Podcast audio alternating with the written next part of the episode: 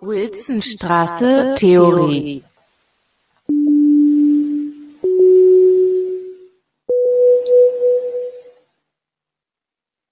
Propedeutikum 2 und äh, Hamburg in the House. Benjamin ist hier in der Sendung und äh, beantwortet euch alle Fragen, die ihr jemals äh, hattet zum Thema Hegel und dramatischer Kollision. Kollision. Wup, wup, schreibt Eva.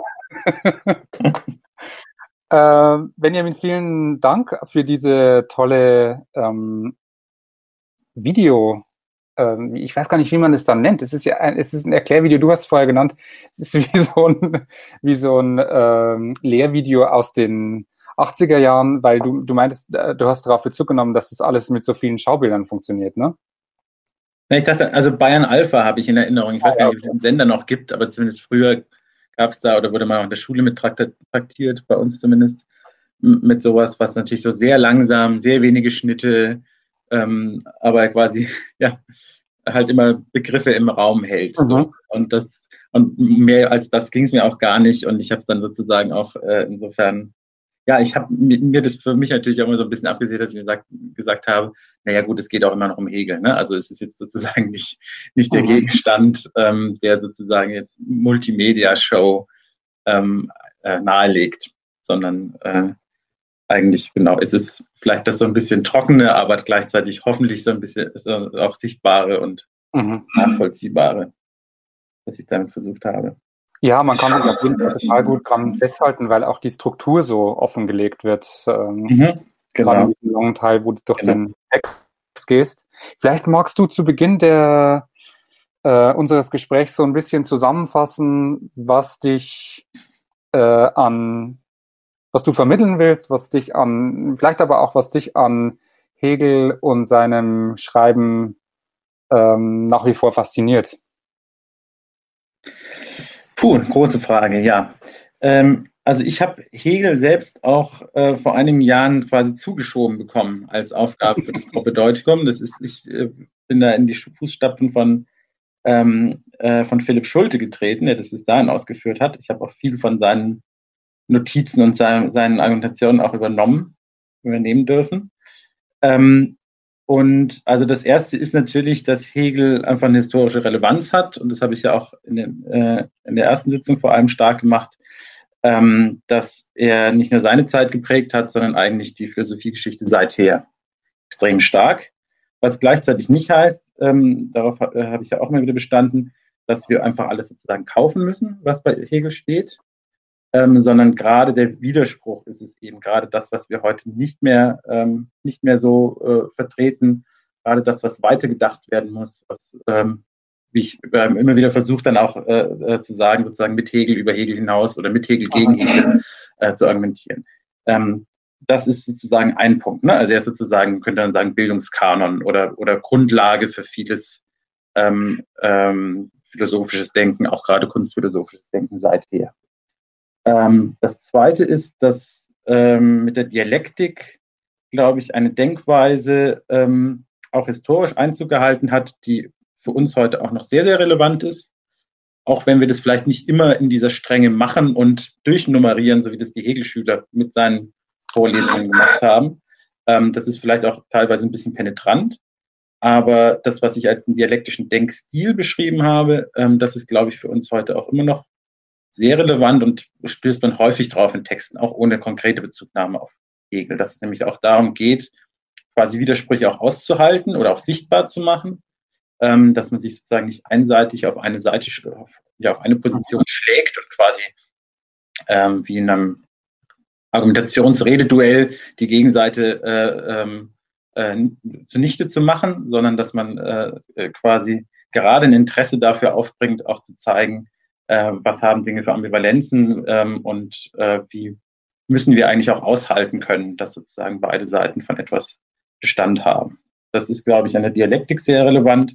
Und wenn man das dann quasi auf die Kunst bezieht, und da das ist dann vor allem auch der, der sechste Teil, in dem der, der Begriff der dramatischen Kollision dann auch äh, näher expliziert äh, worden ist, da finde ich es dann tatsächlich auch spannend, das Ganze dann, ähm, dann auf die Gegenwart zu wenden, anzuwenden ähm, weil äh, man mit Hegel, denke ich, auch dann ein großes Interesse entwickeln kann für Kunst, die eben nicht einfach nur aufgeht, weil sie sozusagen ihre Herausforderungen lässig, cool, harmonisch, wie auch immer gemeistert hat und sozusagen kein, ähm, kein, kein Einwand mehr äh, bestehen lässt, sondern gerade für Kunst, die einen irgendwo begeistert und gleichzeitig irgendwo abstößt und man nicht genau weiß, wie man sich da jetzt mit äh, zu verhalten kann und verhalten muss und dann genau darum ringt und genau das natürlich auch Diskurs in, in, ähm, in Gang setzen kann. Ich glaube, das ist natürlich für die, für die Praxis äh, in Gießen am Institut auch eine, eine grundlegende, eine, ja, eine grundlegende Herangehensweise an Kunst. Ähm, mhm. Anzuerkennen, was geleistet ist und gleichzeitig zu problematisieren, was darin auch noch mit drin steckt. Ähm, und eben dabei nicht auf die auf die ähm, am Ende einfach alle zufrieden machen Lösung ähm, äh, zu zielen, sondern quasi eigentlich auf ein ständiges Fortschreiten der Auseinandersetzung und der ähm, und auch der Erfahrungen. So, würde ich jetzt ja, mal umreißen.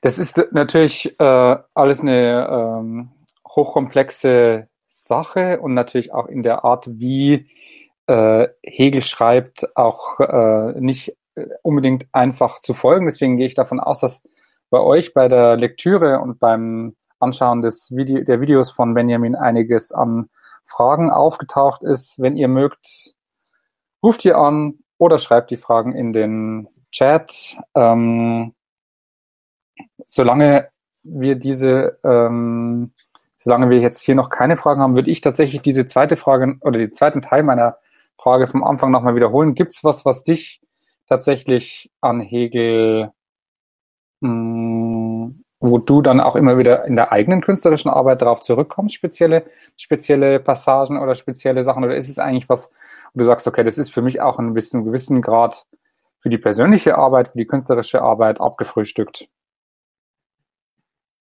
Also ich bin grundsätzlich nie, also ich, ich trenne grundsätzlich meine eigene künstlerische Arbeit und theoretische Arbeit relativ stark. Also ähm, äh, weil es für mich einfach auch unterschiedliche Formen von Kreativität sind. Ähm, mhm. Insofern ist es jetzt nicht, nichts Hegel-spezifisches, wenn ich jetzt sagen würde, ich habe, glaube ich, schon lange nicht mehr an Hegel gedacht während künstlerischer Arbeit. Ähm, ich finde es fast spannender eigentlich für, äh, für eine Rezeptionshaltung, also für sich selbst als Zuschauer, Zuschauerin, ähm, äh, ja so ein Interesse und so ein Abwägen ähm, von, von Widersätzen oder auch, auch ein Aufspüren von Gegensätzen, die in irgendwie in einer Sache von, von Spannung oder auch ein Benennen von Spannungen, die in äh, bestimmten Kunst quasi aktiv sind. Ähm, dafür, glaube ich, äh, ist, es, ist es sehr produktiv, sehr spannend. Ich kenne aber auch ehrlich gesagt niemanden, ähm, der in der Kunst arbeitet, äh, und sagt, okay, wir haben jetzt hier eine These gesetzt, wir müssen noch eine Gegenthese finden oder eine Synthese aus dem Ganzen. So, ähm, das wäre, genau, also ähm, dazu taugt es nicht unbedingt, aber natürlich, also das, was ich schon gesagt habe, äh, was man aus Hegel ableiten kann, dieses Interesse an äh, Dissonanzen, an, äh, an, an Konfrontationen und so weiter, das, glaube ich, prägt natürlich ganz, ganz viele Kolleginnen und, und mich auch. Also ich habe sozusagen auch, vielleicht ist es da dann auf eine indirekten Weise, auf eine implizite Weise mit drin. Ich bin auch eigentlich immer ganz froh, wenn ich gegenüber der eigenen künstlerischen Arbeit auch kein ganz reines und geklärtes Verhältnis habe, sondern sozusagen immer daran was ist, was ich sozusagen auch, was mir auch ein Unbehagen lässt und gleichzeitig irgendwie was, was mir ganz wichtig ist. Und ähm, genau, also sozusagen die Abgeklärtheit nicht, äh, sich nicht einstellt, sondern man immer, man sich immer dessen bewusst ist, dass man nicht genau weiß, was da alles drin ist eigentlich. Mhm. Aber das andere das natürlich äh, völlig anders sehen könnten und das auch äh, absolut äh, sein Recht hätte. Genau. Ähm, mich hat im Vorfeld eine ähm, Frage erreicht von Lara Marie. Mhm. Ich weiß nicht, ob sie jetzt zuhört. Ähm, es ist sozusagen halb technisch, halb, äh, halb inhaltlich. Mhm. Und zwar ähm, hatte ich auch schon wahrgenommen, dass die, der fünfte Teil, äh, diese, diese, das, das Video am Ende, ähm, ganz leicht äh, ähm, vorher abbricht. Und zwar mhm. tatsächlich mhm. im letzten Wort. So. Und das letzte Wort ist nämlich glaube ich, das Wort vollendet. Das hört man nicht mehr ganz. Das äh, wurde ich gebeten, das zu, zu klären.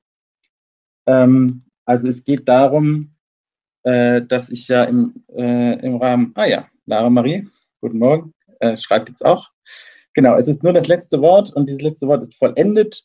Und ich habe das dann, als ich das festgestellt habe, dass, äh, dass das nur fehlt, habe ich mir dann gedacht, okay, dafür mache ich das jetzt nicht nochmal, ähm, weil ich natürlich auch gerade eigentlich die, diese, äh, diese Idee von Vollenden äh, bei Hegel äh, eigentlich wieder aufbrechen wollte. Dann also sozusagen im letzten Teil mit der, mit der Kollision.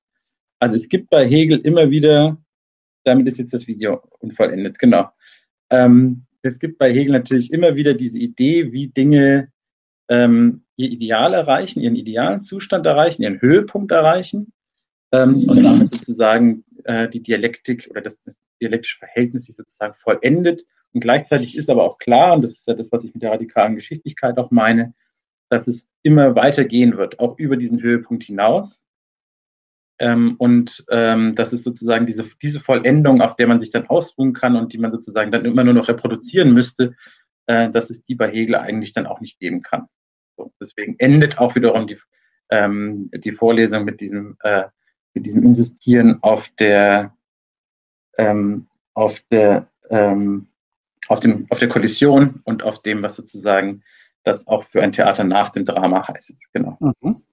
Ähm, Vielen Dank. Ich lese einfach die Frage von Ruth vor, die noch reingekommen ist. Dann teilen wir uns so ein bisschen auf, dann kannst du mitlesen, aber ich nehme sozusagen in Stellvertreterposition dann die, lese die Fragen einfach vor. Ruth schreibt, bei der zweiten Sitzung, wenn die These ich bin frei ist, äh, warum ist die Antithese nicht gleich, es gibt Menschen, die nicht frei sind? Die The Antithese ich bin frei, ah, ich muss erstmal durchsteigen durch die, durch die Struktur mhm. der bei der zweiten Sitzung. Wenn die These Ich bin frei ist, warum ist die Antithese nicht gleich? Es gibt Menschen, die nicht frei sind. Die Antithese Ich bin frei.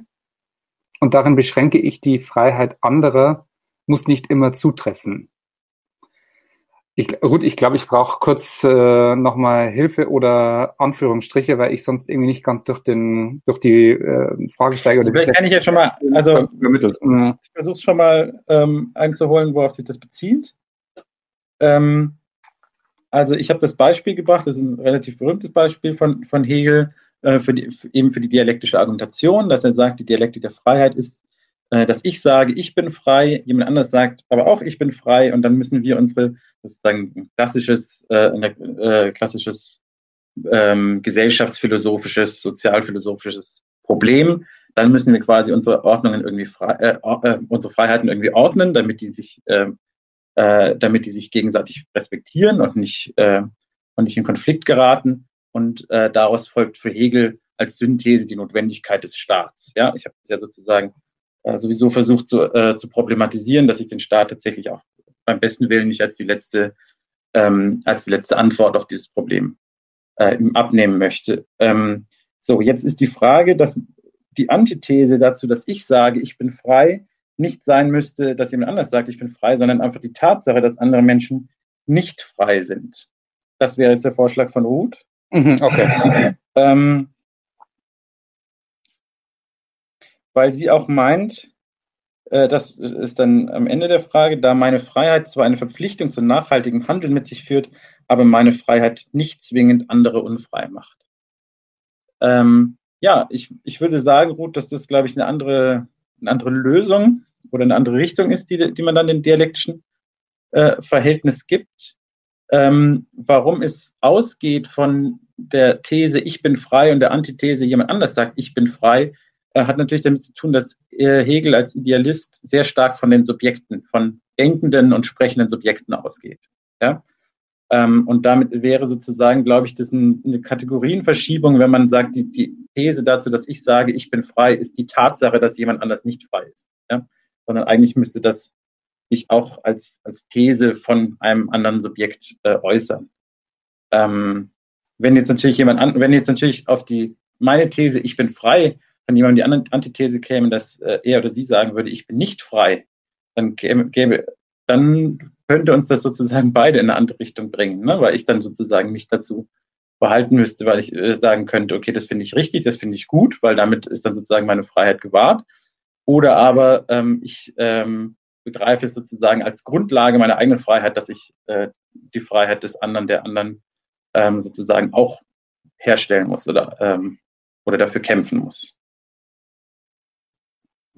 Aber das ist, ist ja nicht, alles nicht bei Hegel. Und ähm, ich ähm, würde auch auf jeden Fall sagen, dass es bei Hegel, dass das alles, da sind natürlich immer normgeleitete Annahmen drin. Ja? Also Hegel will natürlich auch auf den Staat hinaus. So.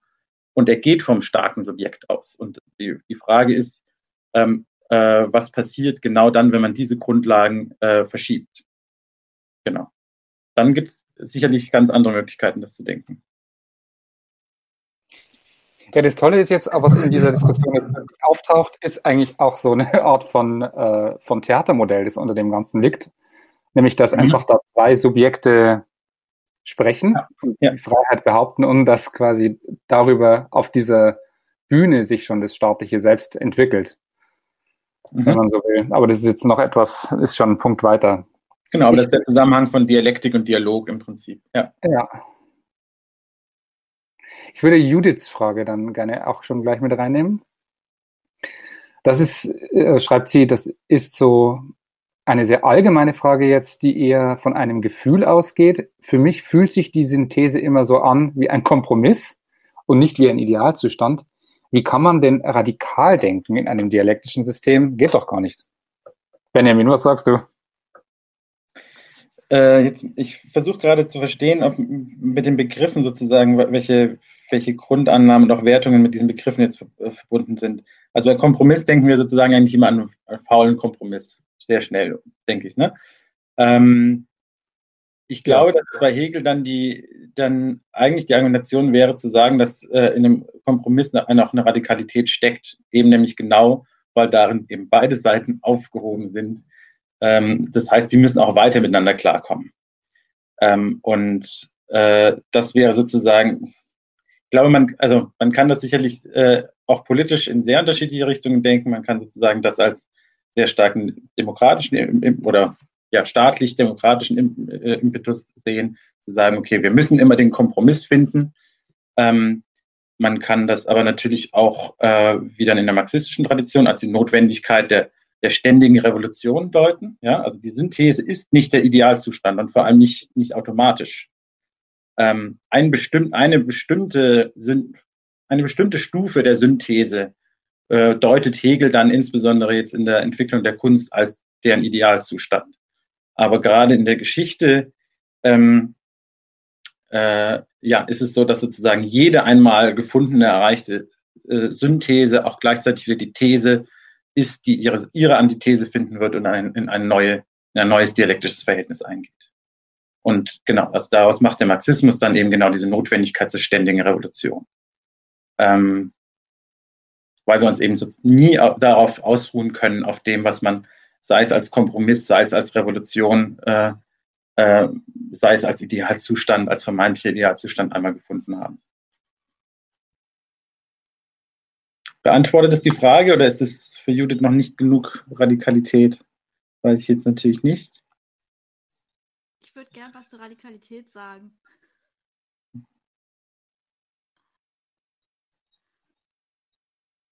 Äh, ja. Habt ihr mich, hört ihr mich? Hier ist Eva. Hallo, hallo. Ach, Eva ist dabei. Hallo. Also Judith hat auch nochmal geantwortet, aber du kannst ja auch mal noch dein. Welche Sekunden? Ich sehe den Chat nicht mehr. Äh, äh, ich, ich, ich rede einfach mal weiter. Guten Morgen. Ähm, äh, und zwar mag ich ähm, äh, diese, also wenn man ähm, dieses dialektische Denken bei Hegel betrachtet, kann man es selbst schon als radikal einstufen, würde ich sagen, weil ähm, äh, das gibt da einfach sehr schöne Formulierungen darin, dass ähm, dialektisches Denken zu einer Selbstveranderung führt. Also man kann mhm. gar nicht aus dem dialektischen mhm. Denken so rausgehen, wie man reingegangen ist. Äh, mhm. Äh, und da steckt für mich ein Potenzial des äh, absolut Radikalen drin. Ähm, also wenn man es ernst meint, dann, dann verändert ein dialektisches Denken äh, der Art, weil man einfach das andere von sich selbst mit einbeziehen muss. Und wenn man das ernst meint, dann kann, genau, dann, dann hat sich schon alles irgendwie verschoben und äh, es ist kein Zirkel mehr, es ist eine Spirale. Äh, daran schließt sich für mich aber tatsächlich ähm, auch doch wieder eine Frage an den, äh, äh, die, die hm, vielleicht dann doch wieder nach Radikalität fragt. Und da wollte ich dich ähm, auch nochmal so ein bisschen pieken, Benjamin, hm. ob du ähm, die negative Dialektik bei Adorno verfolgt hast, also ob das für dich eine Quelle ist und äh, weil der eigentlich genau denselben Vorwurf macht, dass letztlich ähm, auch so eine erhöhte Synthese nicht radikal genug ist in dem Sinne, als dass es eine Auflösung, Aufhebung 1, 2 und 3 dann doch immer wieder mitdenkt, dass man mhm. Äh, mhm. den Widerspruch nicht aushält. Und das ist das sozusagen, was, was Adorno diesem, mhm. dieser Dialektik folgt. Und wo ich natürlich einsteige, weil ich jetzt gerade mich für Negativität interessiere. Okay. Äh, und, und genau, da, würd, da würde mich interessieren, ähm, äh, ja, wie, wie, wie, wie du das äh, vielleicht denkst. Ist es jetzt radikal, weil es eine Selbstveränderung ist? Man geht äh, durch sich selbst als anderes durch und, und es ist immer Veränderung oder stimmt doch der Vorwurf, dass man am Ende immer eine Auflösung braucht und toll wäre es doch eigentlich, wenn man auch mal sagen könnte, Antigone ist tot, es ist ein Negative Outcome und damit kann ich besser arbeiten. Ja. Man braucht eine Tasse Tee zu dieser Frage. Also dazu, also dazu ist ja auch, war jetzt auch nochmal Judiths Einwand, was ist, wenn die Antithese einfach kompletter. Kann das jemand mal vorlesen, genau? Ja, ich bin gerade dabei. Was, wenn eine Antithese einfach kompletter Schwachsinn ist? Ne? Also dann wäre es ja sozusagen in der Dialektik besser, wenn man ähm, eben nicht, sich, äh, äh, nicht so sehr selbst verändert, sondern quasi den anderen mal erklärt, ähm, äh, dass es so nicht geht und sich sozusagen die, doch die eine Seite durchsetzt. Ne? Und äh, dann könnte man eben besser arbeiten. Dann hat man eine Position gefunden, die vielleicht dann Radikalität behaupten kann. Ähm, ich bin jetzt keine, also äh, Donners negative Dialektik äh, kenne ich überhaupt nicht gut. Ich habe sie ja in dem Zusammenhang eigentlich nur, ähm, also die Dialektik der Aufklärung an, äh, ähm, angeführt als Absage an, äh, an die Fortschritts, ähm, an das Fortschrittsdenken von Hegel. Ne? Also dass es sozusagen auch durchaus ähm, nicht immer alles besser wird, äh, sondern quasi dadurch, dass es seine, seine, Gegenthe äh, seine Antithese immer, ähm, immer wieder aufruft, man quasi äh, dann doch letzten Endes wieder äh, ständig wieder zurückkippt. So. Mhm.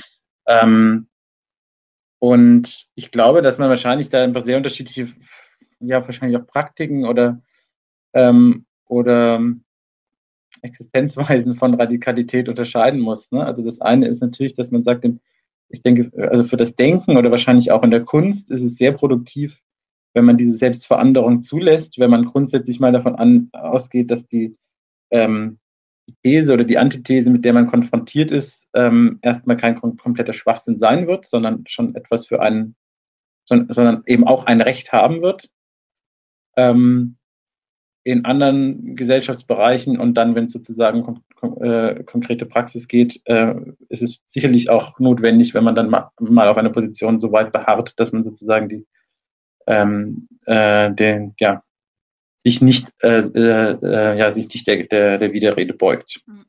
So, aber da würde ich dann quasi unterschiedliche Formen und Praktiken und ähm, Konsistenzen von, von Radikalität unterscheiden, statt jetzt zu sagen, dass die äh, Dialektik das eine oder das andere. Also genau, die Dialektik ist eher eine, eine, eine Denk- und Rezeptionsform ähm, als jetzt eine, als eine politische Handlungsanweisung. Ganz sicher. Ja, das finde ich auch gut, den Hinweis. Ich würde aber trotzdem noch was zum Schwachsinn sagen. Mhm. Aber das hängt ja essentiell mit einem dialektischen Denken zusammen, dass man eine eine und eine andere Seite überhaupt erstmal definiert also wer entscheidet dann überhaupt darüber, ob was Schwachsinn ist oder nicht? Äh, und äh, es muss äh, auf der einen Seite die Möglichkeit geben, äh, überhaupt Schwachsinn zu denken. Also irgendjemand entscheidet darüber, dass es Sinn, dass es Schwachsinn, das führt zu was und das nichts. Das führt aber auch total schnell in ideologische Bereiche. Mhm. Also ähm, schlage ich mich dann sozusagen auf die Seite, wo ich entscheide, okay, das ist Schwachsinn, das nehme ich nicht mehr ernst das ist keine Ahnung, äh, äh, Bill Gates äh, impft uns Mikrochips und, und äh, ist es damit sozusagen gegessen zu sagen, ja, das ist Schwachsinn? Oder hat man eine äh, ne negative, so ein Spannungsfeld, eine Problematik, was dann doch nicht mehr aufgeht, weil entweder will ich Dialektik und dann muss ich auch mit Schwachsinn leben und dann muss ich mich auch hinterfragen, äh, bin ich der Schwachsinn oder sind es die anderen? Äh, also das keine Ahnung. Ich schweife schon wieder ab. Ja, naja, genau. Es ist ja tatsächlich Dialektik in dem Sinne, dass ich bin mir gar nicht mal so sicher, ob es nicht doch eine politische Handlungsweise ist, dieser, dieser Dissens. Und das wird doch gerade immer als das Politische beschrieben, dass, äh, dass es Dissens gibt. Und das wäre ja ein dialektischer Zustand, der gerade nicht aufzulösen ist, sondern nur in einer Praxis damit umgegangen werden kann. Oder in einer künstlerischen Praxis oder wo auch immer. Ja, aber die ist, glaube ich, durch die Dialektik nicht unbedingt angeleitet. Also ich habe, glaube ich, auch immer mal wieder, wenn ich jetzt was formuliert habe in den ähm, äh, da in dem Videovortrag dann äh, mir gedacht, naja gut, in der, in der Praxis könnte tatsächlich sozusagen das alles gar keine Rolle mehr spielen, diese kategorialen Unterscheidungen oder sowas. Ne? Also da kann man doch was anderes finden. Ähm, also von daher glaube ich, dass, dass da auch schon mal ein sehr starker äh, Unterschied besteht. Ähm, ich, wahrscheinlich wäre äh, die, der Vorschlag der Dialektik nicht zu sagen, äh, Mensch, ihr Bill Gates Verschwörungstheoretiker, ihr spinnt ja, oder was weiß ich, wenn wir jetzt sozusagen mit Nazis äh, äh, reden, zu sagen, ähm, euch hauen wir auf die, hauen wir drauf.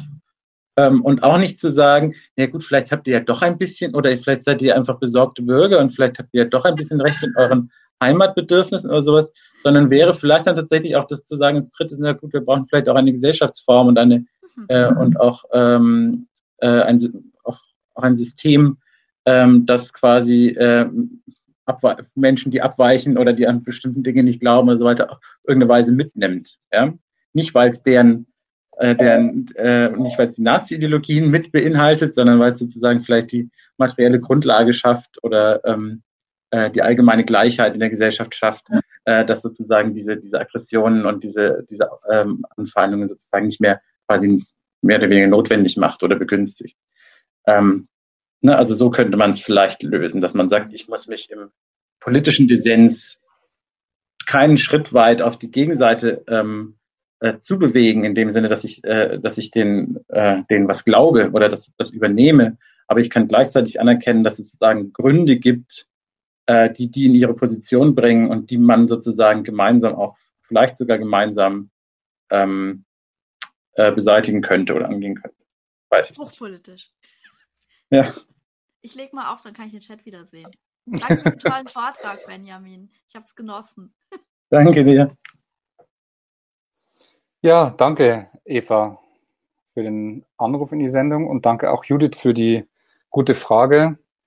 Ähm, ich habe noch eine Frage jetzt im Chat von Tina, die ich gerne vorlesen würde.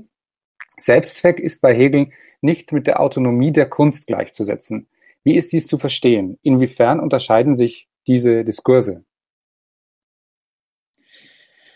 Also ähm, die, die These vom Selbstzweck der Kunst, damit, ähm, der er widerspricht, äh, äh, die kommt eben von Kant. Und mhm. dabei geht es sozusagen äh, darum, dass äh, die Kunst keinen Zweck hat, der außerhalb ihrer selbst liegt und dass sozusagen sie dadurch ähm, ähm, ein freies Spiel der, der, der Erkenntnisvermögen des Menschen erlaubt. So. Mhm.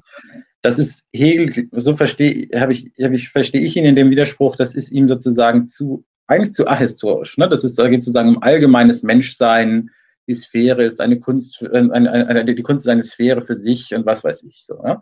Äh, die ist sozusagen losgelöst von gesellschaftlichen Zusammenhängen.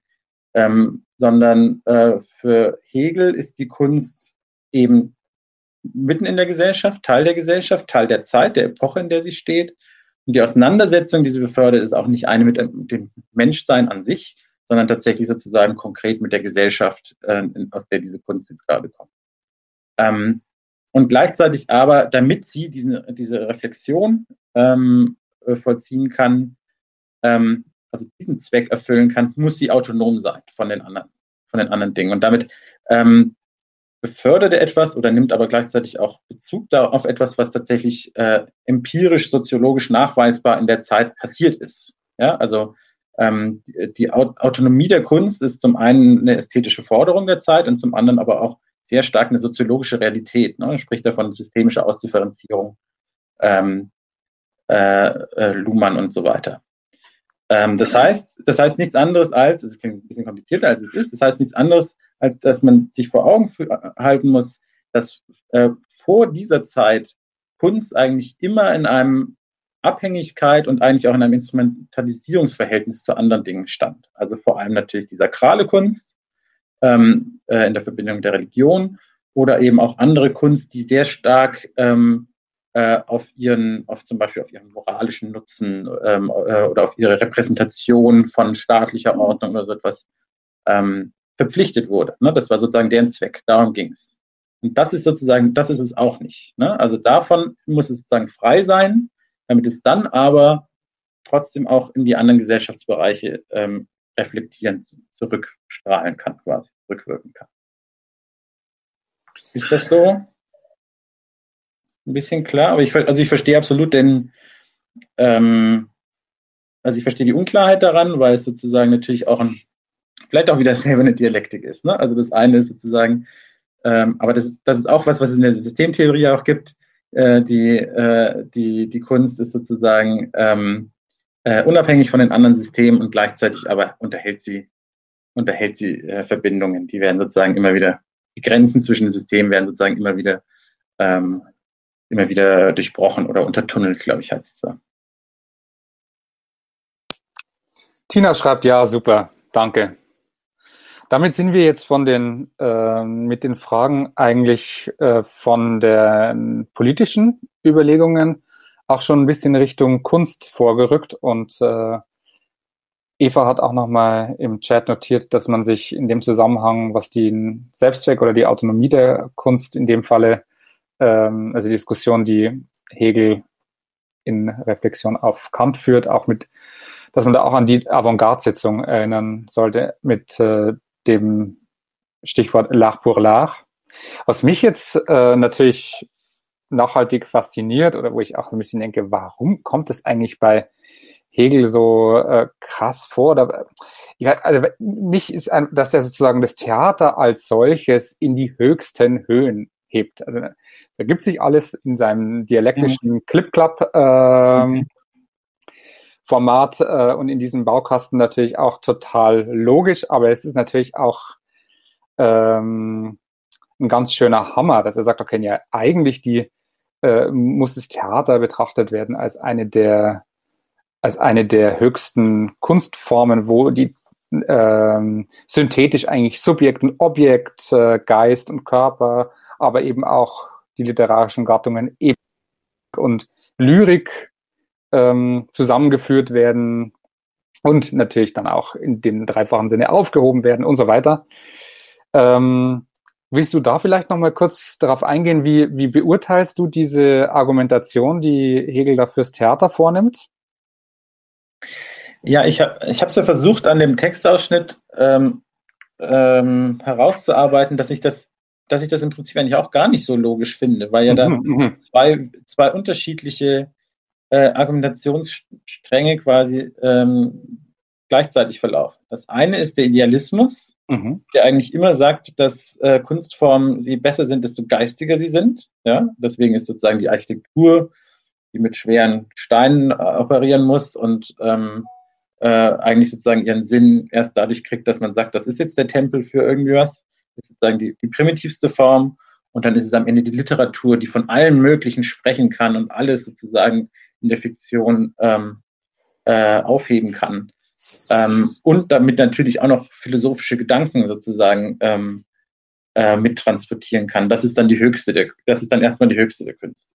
Und auf der anderen Seite aber, ähm, wenn man, ähm, ah, das habe ich, hier fragt Anne gerade danach, das habe ich dann sozusagen als Bias benannt, also Bias äh, sozusagen das Vorurteil, das Hegel möglicherweise selbst nicht bewusst ist. Ja, also der, ähm, das heißt, dass sozusagen seinem, seinem Denken äh, eine, ähm, eine Grundannahme, äh, sozusagen ein, eine gewisse Schiefe zugrunde liegt. Das wäre jetzt sozusagen meine, äh, mein Vorwurf daran, die äh, ihm selbst nicht bewusst wird. Und man könnte vielleicht sagen, dass ihm das im Blick auf das Theater dann bewusst wird plötzlich. Mhm. Dann spreche ich da ja von, auch von einer, einer antidealistischen Wende.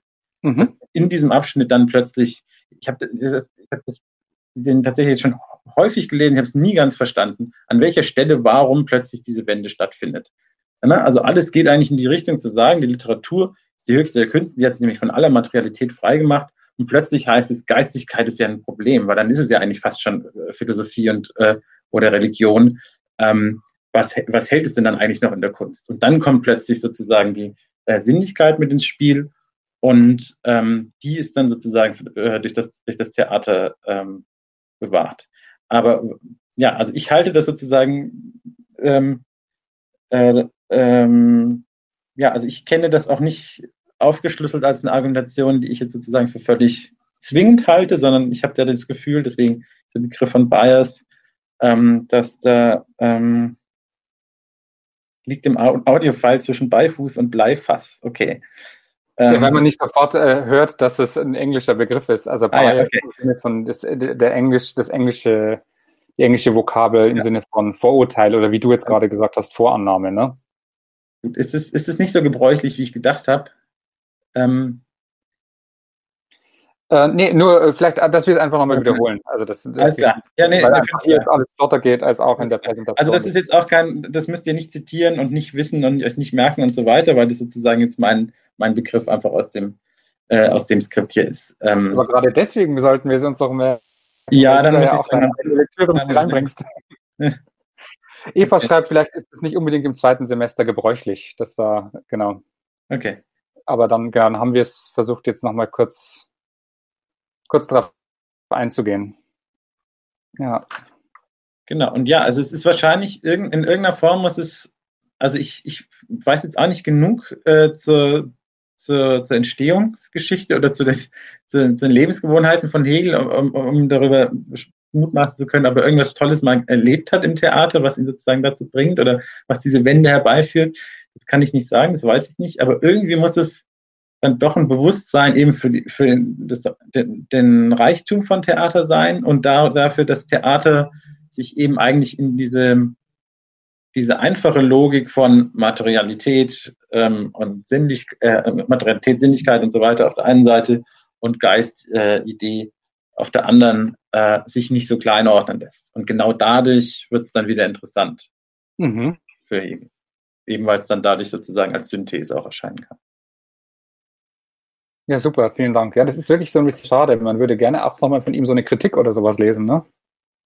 Mhm. So eine Theaterkritik, um mal mhm. ein bisschen was zu hören, was, äh, was er eigentlich von einer zeitgenössischen Aufführung mhm. vielleicht gemacht hat. Mhm. Ja, klar, weil natürlich, ja, weil natürlich das, womit er sich dann im Detail beschäftigt, ist halt dann doch wieder die antike, das antike Drama. Und da weiß er natürlich ja, eigentlich nicht, was eine große Faszination. Ne? Also da hat man schon auch den Eindruck, dass er da auch total angefixt ist von dieser Art ja. der, äh, der, der Behandlung des Stoffes, von diesen Figuren, die auftreten, die ja auch in politische, familiäre Verstrickungen mhm. geraten. Genau. Mhm. Also das ist da wird es schon äh, eindrücklich, sehr, ja, da geht es ein bisschen zur Sache oder da wird es sehr eindrücklich auch, finde ich. Mhm. Du gehst am Ende nochmal klar auf äh, die Digone ein. Damit, wenn ich das äh, richtig mir notiert habe, ist es ja auch so, dass es dann ähm, für dich so ein bisschen die, den gesamten Zyklus, nicht den Zyklus, sondern deinen dein Vortrag, eigentlich deinen mehrteiligen Vortrag abschließt, ne? Also ich, ja, ich, ähm, ich habe das in den Seminaren immer so ein bisschen dann so, so der, in der Reihenfolge behandelt, wie es halt aufkam quasi in der Diskussion.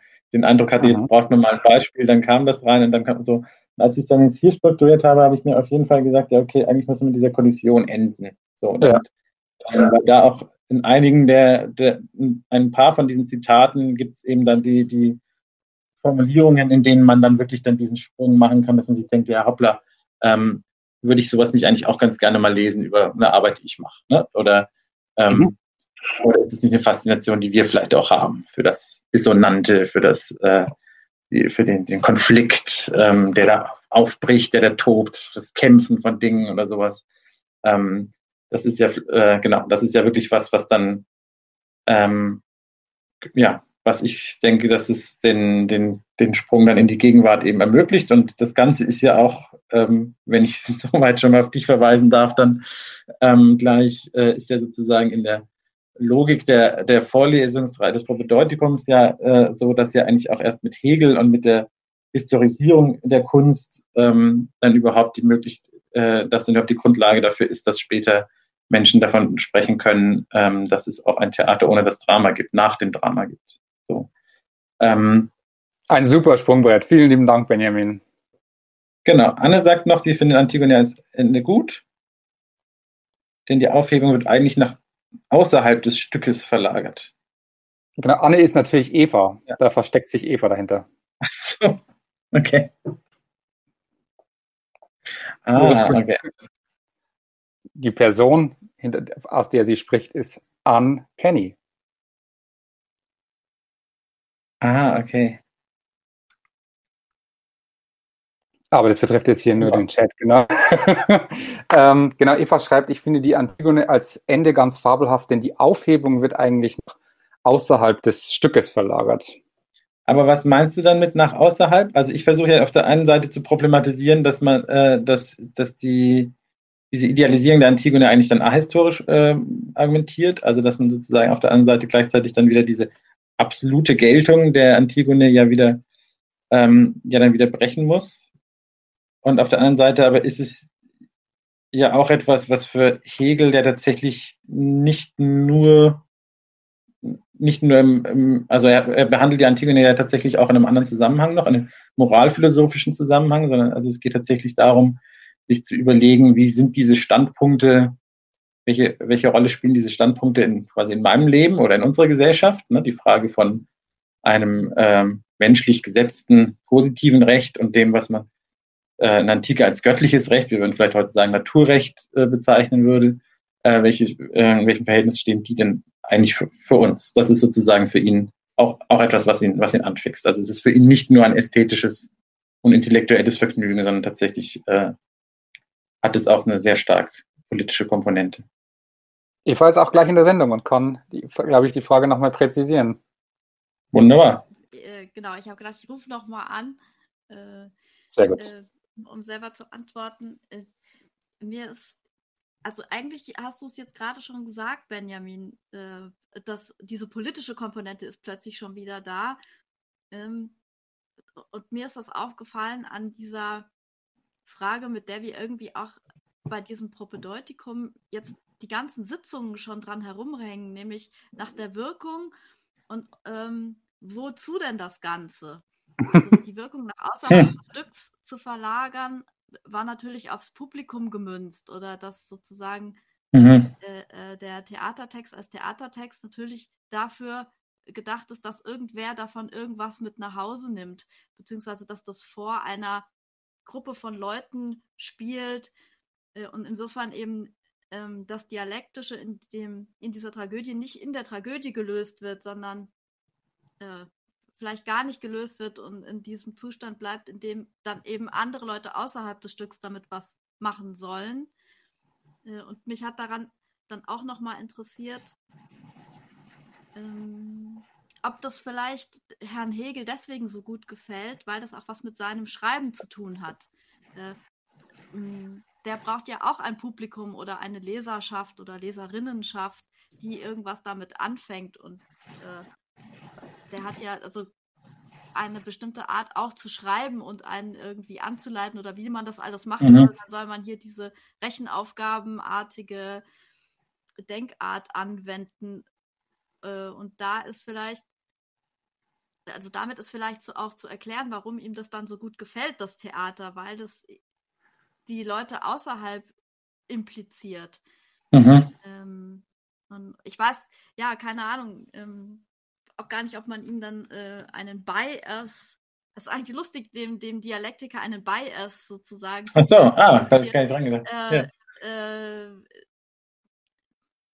oder, oder ob man das dann unbedingt auflösen muss, sondern ob sich nämlich nicht da Herr Hegel zeigt, der den Bias äh, auch darin verste äh, versteht, dass, dass die Leute außerhalb beteiligt sind, an die Leute, die außerhalb, die diese Texte, die seine Texte lesen, ähm, die er dann, er quasi auch irgendwie mitdenkt, die Leute, die außerhalb von diesen Stücken liegen, weil die mitgedacht sind. Äh, und ja, Jetzt brauche ich mal nur noch irgendeine dritte Seite, um es dann äh, modern hm. aufzulösen. ja, das wäre, aber das ist halt dann wieder der, der dritte Seite wäre halt bei Hegel wieder der Geist. So, ne? Also, ja, da ist, ähm, ist das neben diesem Weltgeist, kennst du dich da irgendwie ein bisschen äh, aus? Nee, nicht so wirklich, aber ich meine, so weit geht das ganze Jahr. Also so weit geht das ganze Jahr, dass es dann eigentlich letzten Endes alles ein Weltgeist ist, ja, so, der darin waltet. Ähm, und genau, und das ist das sozusagen, wo ich also ja, was ich glaube ich jetzt nicht so für sonderlich produktiv finde, ihm dazu ja. zu folgen, sondern äh, es gibt natürlich dann, äh, ja, also das, äh, die, der marxistische Vorbehalt, dass man irgendeinen Hebel auch von, vom Kopf auf die Füße stellen muss, ähm, den, äh, den, den halte ich schon für plausibel. Also auch wenn ich die, die versuche, da Argumente zu voll, vollziehen. Deswegen ja auch diese Kritik an diesem Bias. Und gleichzeitig habe ich ja tatsächlich äh, dann fast ein bisschen den Eindruck, er schafft beim Theater selber diese Wende. So. Ähm, Aber welche Wende nochmal? Ja, die, äh, also sozusagen eine anti-idealistische Wende, dann plötzlich ja. zu sagen, ah, okay, es braucht doch diese Sinnlichkeit, die ist, mhm. die ist sozusagen unverzichtbar, die können wir nicht, die können wir nicht, nicht reine, in reine Geistigkeit auflösen, sondern die brauchen wir unbedingt wieder und deswegen wird das Theater zentral. Das finde ich auch eine wunderbare um, Beobachtung. Also. Wär, würde uns natürlich sehr gut tun, auch wenn man sagen könnte, genau, gerade das Theater ist das, was, äh, was, was diese, ja, was, was diesen, äh, die, diese, äh, diese idealistische Schieflage vielleicht dann auch aufhebt. Ja. Ja, das Interessante ist doch, wenn wir es von der Tanzseite betrachten, also wenn wir jetzt mhm. Tanz nochmal mit reinnehmen als, also, mhm. Eva, sorry, ich habe nicht mitbekommen, dass du schon, ciao, vielen Dank für das äh, Anrufen, dass wir da eigentlich auch sowas sehen, was dialogisch eigentlich gegen diese pure Sinnlichkeit und die Körperlichkeit arbeitet und wo quasi immer die Frage nach mhm. dem Intellektuellen und dem Diskursiven im Tanz diese Spannung in der Produktion aufrechterhält. Mhm. Das war mir nochmal irgendwie, war mir noch mal irgendwie aufgefallen in den, oder muss ich plötzlich so mitdenken in den Erörterungen. Wenn wir jetzt an anderes Theater denken, andere Theaterformen denken, die vielleicht jetzt vom dramatischen Theater grundsätzlich schon entfernt sind. Ja, ich finde auch grundsätzlich sehr interessant, dass dieses, dieses Konstrukt des, des Systems der Künste, ähm, das erlaubt ja genau auch die Frage dann da, also was macht es denn eigentlich mit Künsten, wenn die, ja. wenn man, wenn man die gegeneinander stellt so oder wenn die vielleicht auch eine Verbindung miteinander haben. Ähm, das ist ja genau das, dass man dann sozusagen im Tanz dann quasi sich nicht nur an, am Körper berauscht, sondern sozusagen nach, na, also das wäre ähm, wie Hegel Künst, also ja, wie Hegel Künste erstmal einsortiert, ist dann meistens relativ klar, okay, die haben dann einfach gar keine geistige Seite oder die, die ist erstmal draufgesetzt oder die muss sich auf eine bestimmte Weise äh, oder ist auf eine bestimmte Weise beschränkt, so häufig. Ne? Aber genau in dem Moment, wenn ich ja eben anfange mit dem Vergleichen und wenn ich eine Gegenwart habe, die eben, wo man nicht mehr sagen kann, okay, wir sind jetzt heute in der, äh, in der romantischen, äh, da, da gehört die Poesie dazu dann, sondern zu sagen, okay, wir haben natürlich auch die, ähm, die, die das Nebeneinander des ganzen Systems quasi.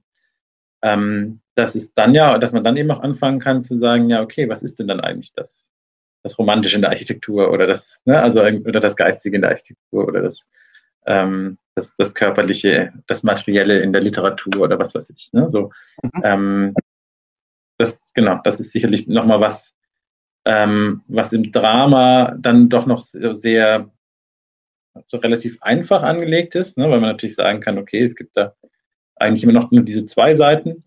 Und aber wenn wir natürlich irgendwie das ganze komplexere System uns anschauen, dann, ähm, dann ähm, ja, gibt es da sehr, sehr viele Möglichkeiten, sozusagen noch, noch verborgene Schichten auch irgendwie ähm, ja, präsent werden zu lassen. Mhm. Würde ich sagen. Ja, wie machst du denn jetzt weiter? Oder ich höre dich gerade nur abgehackt. Du hast mich nur abgehackt, ist es wieder besser? Ja. Ah, nee, immer noch nicht. Ah, okay. Besser? Ja, jetzt höre ich dich wieder. Okay. Okay, ich versuche mal ein bisschen. Ja, das ist natürlich, ähm, das ist natürlich, ähm, wie ich schon gesagt habe, eine gute, ein gutes Sprungbrett für mich, womit du endest, nämlich mit der Frage, wie man jetzt das Drama, das Theater mit Hegel gegen Hegel denken kann, wenn man so will. Und ich versuche da ähm, anzuschließen, ganz konkret mit einer Überlegung, die bei Peter Sondi formuliert wird, der quasi dann tatsächlich herausarbeitet, dass das Drama auch als solches, als historische und vielleicht auch schon vergangene Kategorie äh, thematisiert werden muss und dass gefragt werden muss, was nach dem Drama kommt und was dann eigentlich schon darauf hinführt, wir, äh, zu dem, was dann Lehmann später als äh, Postdramatik oder Dramatheater bezeichnen wird. Ich versuche ein bisschen drei, drei große Studien durchzuarbeiten. Also ich mache, ich gehe nochmal auf Peter Sondi ein, ich gehe auf Volker Klotz ein und ich gehe auf Hans-Dies Lehmann ein. Und ähm, versuchte aber relativ klein auch deren Argumentationen zu stellen. Benjamin, mhm. bist du noch da? Ja, ja. ähm, ja, und also wenn ich mich richtig was erinnere, Fall, was ich vielleicht sagen kann, ist, dass es was jetzt total auffallen wird im Vergleich zu der Sitzung, die äh, du gehalten hast, dass es einfach ganz anders vom System oder vom Denken her ganz anders funktioniert. Irgendwie dann bei den dreien im 20. Jahrhundert total viel in so katalogartig, listenartig gearbeitet wird. Sich also mhm. Vielzahl der Wahlen erstmal darstellen muss oder wo die aufgezeigt wird. Mhm. Mhm. Und äh, das steht natürlich total im Gegensatz zu dem, was, äh, was äh, Hegel mit dem, nämlich dass es einfach immer wieder alles so auf eine Flucht äh, hinzielt mhm. und wo äh, mhm. immer wieder sich alles in einer Entwicklung progressiv darstellt. Ja, ja absolut.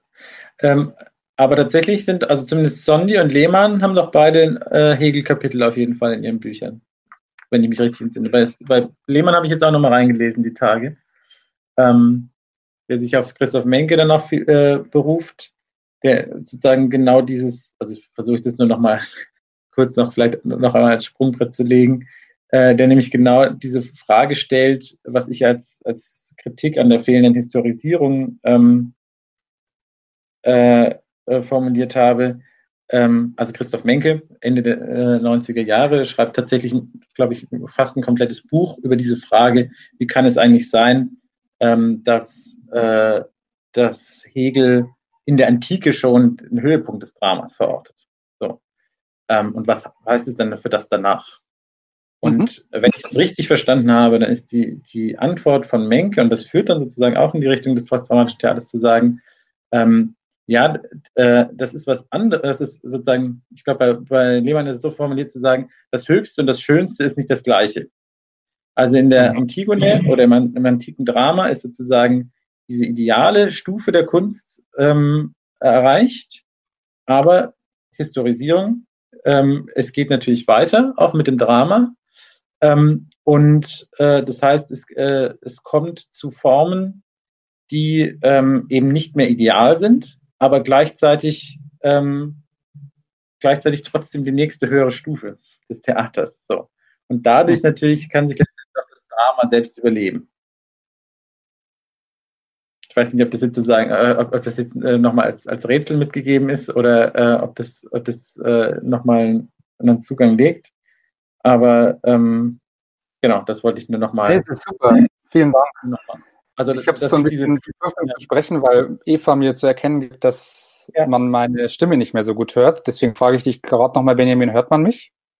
Ich höre dich jetzt gut. Also ich hatte vorhin auch dasselbe Problem, von dem Eva geschrieben hat, aber jetzt höre ich dich gut. Mhm. Ich würde schon nochmal betonen, dass es bei äh, gerade, also ich meine, das ist jetzt, sind wir schon in einer Spezialdiskussion, aber ähm, ich glaube, Lehmann gerade in dem letzten, in der letzten großen Studie zum äh, dramatischen Theater geht natürlich mhm. auch ganz klar ein auf die auf den Höhepunkt des Dramas und den Kristallisationspunkt des dramatischen Schaffens, den er bei Racine sieht. Ich versuche das auch mhm. in meiner, meiner Vorlesung zum mhm. französischen Theater irgendwie klar zu machen oder zur französischen Klassik. Das heißt, es gibt da schon nochmal andere Fokalisationspunkte und es wird auch in meiner ähm, in meiner Vorlesung dann klar, ähm, dass es quasi, also man muss schon auch schauen, was ist bei, was passiert bei Shakespeare, was passiert bei, ähm, was passiert in der deutschen Klassik und was passiert vor allem eben auch bei Racine in Frankreich. Und wie kann mhm. das eigentlich als dramatische Form gedacht werden? Mhm. Und da ist, glaube ich, auch so, die, ist auch so ein Unterschied zwischen der Auffassung. Also da sehe ich auch den großen Unterschied der Auffassung zwischen Menke und Lehmann. Ähm, gut, aber das müssen wir vielleicht auch, muss ich vielleicht separat nochmal entwickeln und nochmal versuchen, das irgendwie darzustellen, ich es nicht ad hoc reparieren kann. Mhm. Jetzt schreibt Eva ich glaube, man muss das Drama, apropos Historisierung, immer auch mit der Geschichte des Subjektverständnisses denken. Fragezeichen.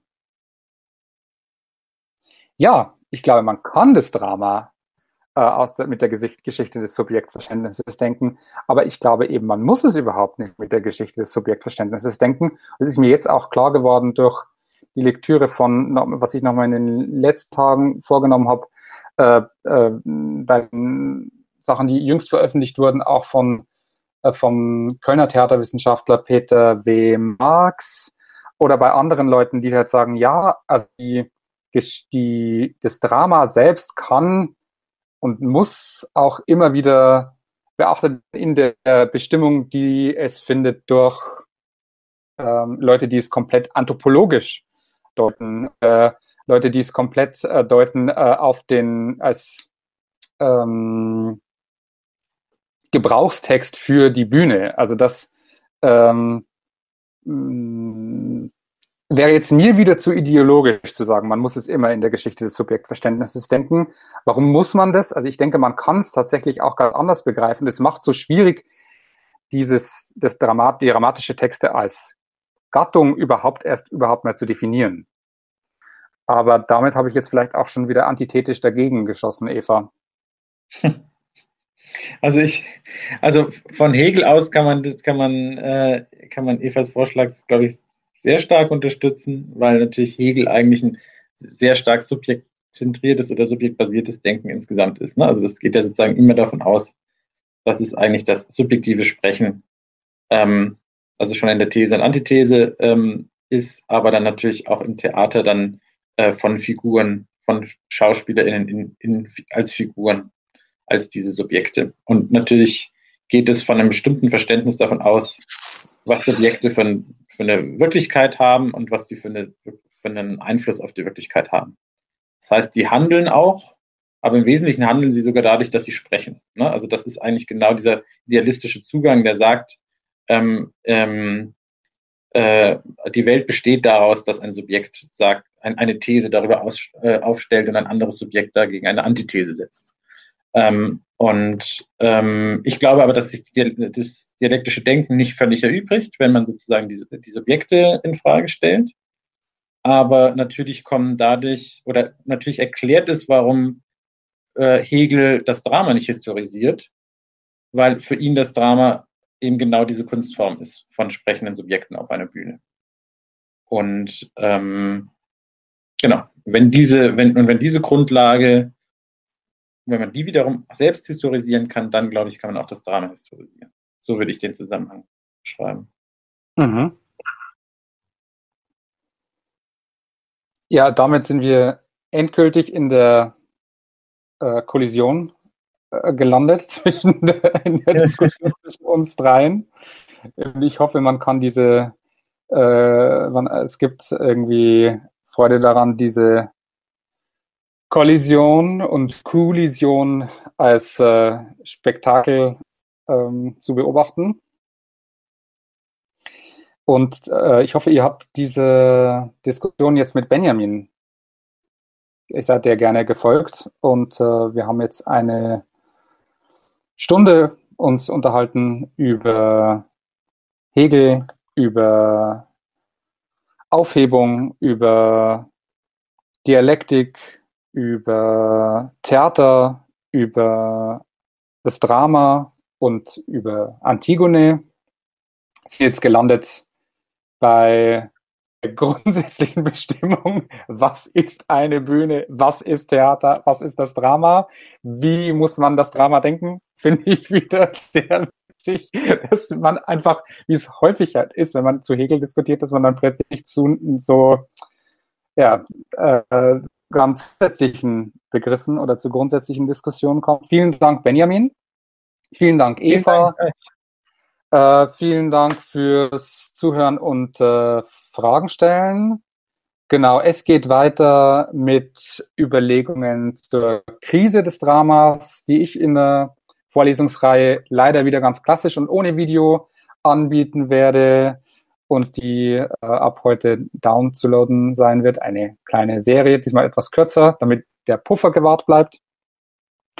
Und äh, ja, das war's. Ähm, Benjamin, liebe Grüße nach Hamburg. Was hast du heute noch vor? Ähm, ich hoffe, dass ich noch äh, in meiner Dissertation noch mindestens zwei Seiten schreiben kann. Mal gucken, ob oh, das wow. funktioniert. Komm, allerdings gerade, ähm, äh, ja, bin, jetzt bin ich gleich nicht mehr allein und werde wahrscheinlich auch noch mal ein bisschen Kinderbetreuung übernehmen müssen. So, genau, so versuche ich das zu balancieren. Vielen Dank euch allen fürs Einschalten. Ich weiß gar nicht, wie viele das sind, aber ähm, äh, danke, dass ihr das auch in dem Format, also ich hoffe, das hat euch was gebracht, auch in diesem Format äh, euch damit auseinanderzusetzen und es hat halbwegs funktioniert. Wenn ihr dann noch irgendwo ähm, Kritik, Hinweise oder sonst was habt, schreibt mir gerne. Ansonsten hoffe ich, ihr habt da weiter, ihr könnt gut anschließen, dann sozusagen direkt an die ähm, an das Thema von Bernhard in dieser Woche. Dann würde ich mich verabschieden. Ja, ich äh, verabschiede mich auch. Äh, ähm, vielen Dank und äh, euch allen einen, einen, schönen Mittwoch noch und ein schönes äh, Ende der schönes langes Wochenende vielleicht.